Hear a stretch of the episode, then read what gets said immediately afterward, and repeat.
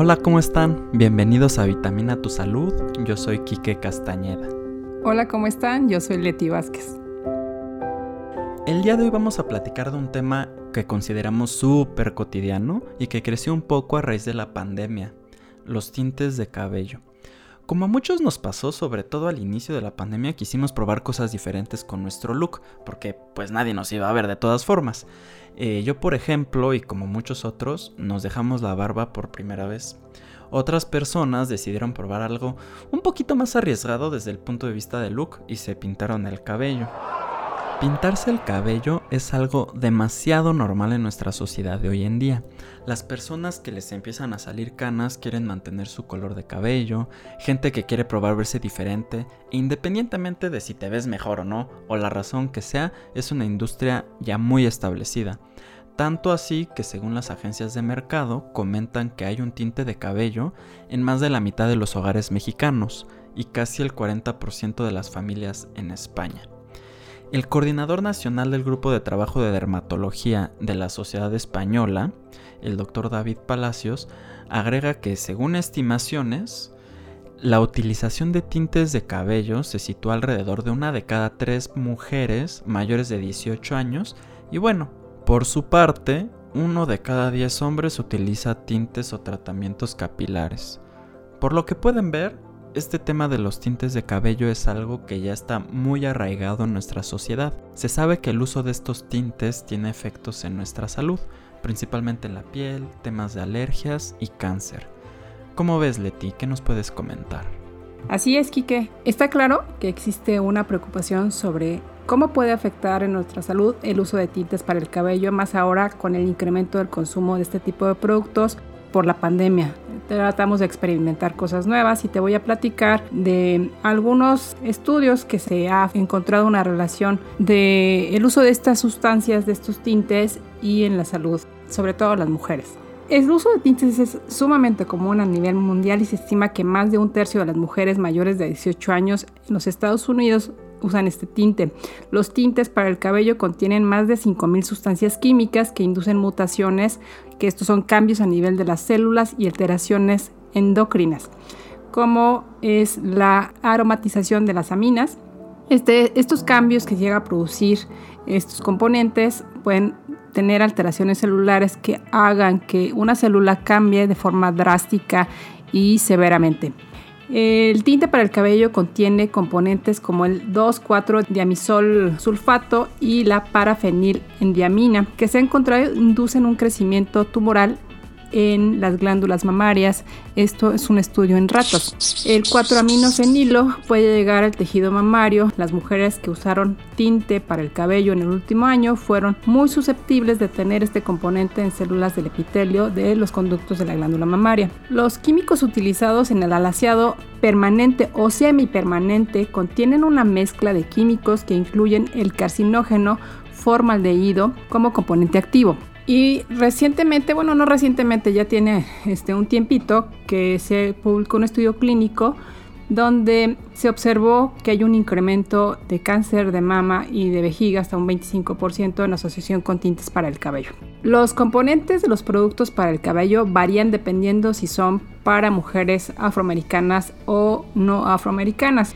Y hay un estudio muy grande que se llama Sister Study, donde se incluyeron una gran cantidad de mujeres, donde se encontró en, este, en un seguimiento largo de varios años que el tinte de color negro utilizado para mujeres afroamericanas con una alta concentración de estrógenos y compuestos disruptores, como los que acabamos de mencionar, estos que tienen una complejidad de palabra, se encontró que hay un incremento relacionado para desarrollar cáncer. En cuanto al uso de los alaciadores, históricamente los ingredientes que se utilizaban eran hidróxido de sodio y sales de ácido tioglicólico, que ninguno de los cuales se identifica como un efecto carcinogénico para los humanos, pero a inicio de los 2000 llegó al mercado un tratamiento brasileño de queratina, el cual contiene formaldehído, que es un conocido carcinógeno. Es interesante lo que mencionas, Leti, cómo dependiendo del color de, piel, tienes un efecto diferente depende del tipo de tinte de cabello que utilizas, lo que me hace pensar en que no está muy bien regulado este, este asunto. Investigando un par de componentes de los tintes de cabello, hay compuestos orgánicos como tú ya has mencionado que se usaban comúnmente también por ejemplo el, el 4-aminobifenilo se utilizaba comúnmente como antioxidante de caucho y como intermedio para tintes. Esto pues se investigó y demostró en humanos al dañar el ADN. Y bueno, la producción comercial de este componente se dejó de hacer en los Estados Unidos a partir de 1950. Otro ejemplo es la parafenilendiamina, es un alérgeno muy utilizado como tinte industrial de cabellos y tintes caseros. A veces se usa como sustituto de la ajena, se utiliza con frecuencia en la industria de impresión, fotocopiado, fotografías, etc. En la industria textil, por ejemplo, y en el caucho. Y por último, tú ya lo mencionaste, el 2,4-diaminoanisol, el Instituto Nacional de Seguridad Social y de Salud en el Trabajo del Gobierno español lo tiene catalogado como un carcinógeno de tipo 2. Estos son solo un poco de los bastantes químicos que le estamos poniendo a nuestro cuerpo para cambiar el tono de piel.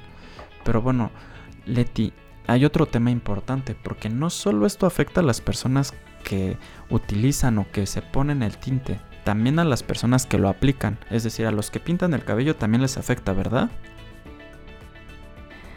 Así es, Kike, esta búsqueda para cambiar este, nuestro tono de cabello, pues, em, y mantener cierta imagen, pues nos hace tener eh, implícito que estamos metiendo sustancias a nuestro organismo que podamos tener cierta implicación en la salud. Eh, la gente que aplica el cabello por lo general debería usar guantes y una máscara porque todos estos productos llegan a producir gases. Cuando se pinta el cabello eh, se utilizan químicos que los hueles y son bastante fuertes, tienen a este, absorberse por las vías respiratorias y si la gente que aplica este tipo de productos no es cuidadoso, también se absorbe por la piel. Entonces, la piel cabelluda, la piel de las manos, todo esto tiene que ver en cuanto a la absorción de este tipo de químicos. Y sí hay una relación de, riesgo en aquellas gentes que utilizan, que se dedican a, pintar el cabello por un tiempo muy largo, este, los estilistas, y es que pueden llegar a tener un incremento sobre todo en cáncer de vejiga y también en alergias, porque como como estas sustancias ah, lo utilizan en forma continua y crónica, este tipo de alteraciones en la piel a veces se les altera mucho la piel de las manos, se les pone muy resecas, les llegan a tener manchas, les llegan a arder, este, pueden tener síntomas respiratorios por los gases que se producen cuando se está aplicando el producto, pueden llegar a tener alergias como asma o infecciones de vías respiratorias o infecciones, este, no infecciones, sino como alteraciones en las vías respiratorias altas y bajas. Se ha visto que hay algunas personas que se dedican a este tipo de trabajo que llegan a tener incluso hasta un riesgo de desarrollar cáncer de vejiga. Oye, Leti, una pregunta. Yo sí he llegado a ver que los estilistas utilizan guantes, la mayoría, no todos. Pero eso de los gases casi no los veo utilizando una máscara. Eso, eso que mencionas es importante, muy importante. No sé si venga en la parte de atrás, en las letras chiquitas tal vez, que al momento de aplicarse utilice. ¿Tú sabes si eso, si eso está? Generalmente sí vienen las advertencias, hay que leer la cajita, vienen las advertencias que se tienen que utilizar guantes, que tienen que ser un sitio ventilado, de preferencia, porque pues están un tipo en un sitio cerrado, pues generalmente la cantidad de absorción por las vías respiratorias de estos gases se incrementa. Perfecto, y perdón, una última pregunta. ¿Con el cubrebocas funciona o puede ser otra cosa? Ahorita digo cubrebocas porque es lo que casi todos utilizamos normalmente, ¿no? Pero tiene que ser algo en especial. Mm, eso te llega a proteger, este, pero necesitaríamos revisar en forma cuidadosa qué tipo de, mascarilla este, recomiendan para aplicar este tipo de productos. Lo que más recomiendan es que sea un ambiente ventilado. Perfecto, muchas gracias. ¿Hay alguna otra evidencia sobre el desarrollo de otros tipos de cáncer cuando se utiliza algún tipo de tinte de cabello? Sí, como ya lo mencionamos, cáncer de mama y cáncer de vejiga es lo más frecuentemente que se ha estudiado en el desarrollo de, este tipo de neoplasias cuando se utilizan tintes para el cabello. Y hay algo otro muy importante, son las alergias. Hay gente que se les ha aplicado este tipo de, de productos y se les eh, dermatiza, se les hincha la cara o la piel cabelluda, entonces sí tengan mucho cuidado con eso. Hemos visto algunas imágenes y la verdad sí no es bastante agradable. Algo con lo que te gustaría concluir, Leti, aparte de, bueno, ser, no sé, no sé si haya productos que no, que sean naturales, no sé si existan. Eh, ¿Hay algo que nos puedes comentar? Claro que existen productos y tintes naturales que están hechos a base de hierbas y que no tienen componentes como los que acabamos de mencionar. Eh, son de uso dermatológico y son mucho más seguros, no duran tanto como los tintes estos semipermanentes y permanentes de que encuentran en, en, las farmacias o en los centros comerciales o cuando van al supermercado los encuentran súper fácil para, para utilizarlos. Estos son de producción dermatológica y son bastante buenos, la verdad, no irritan la piel, no, no huelen feo ni nada de esto. Hay una marca española muy buena que se llama La Sartigue, que lo pueden encontrar y así hay varias marcas dermatológicas que pueden utilizar este tipo de productos y no les causan eh, este tipo de efectos adversos que estamos comentando. Entonces yo les invito a que prueben este tipo de marcas. Claro que son más costosas obviamente, pero yo creo que sería una buena opción.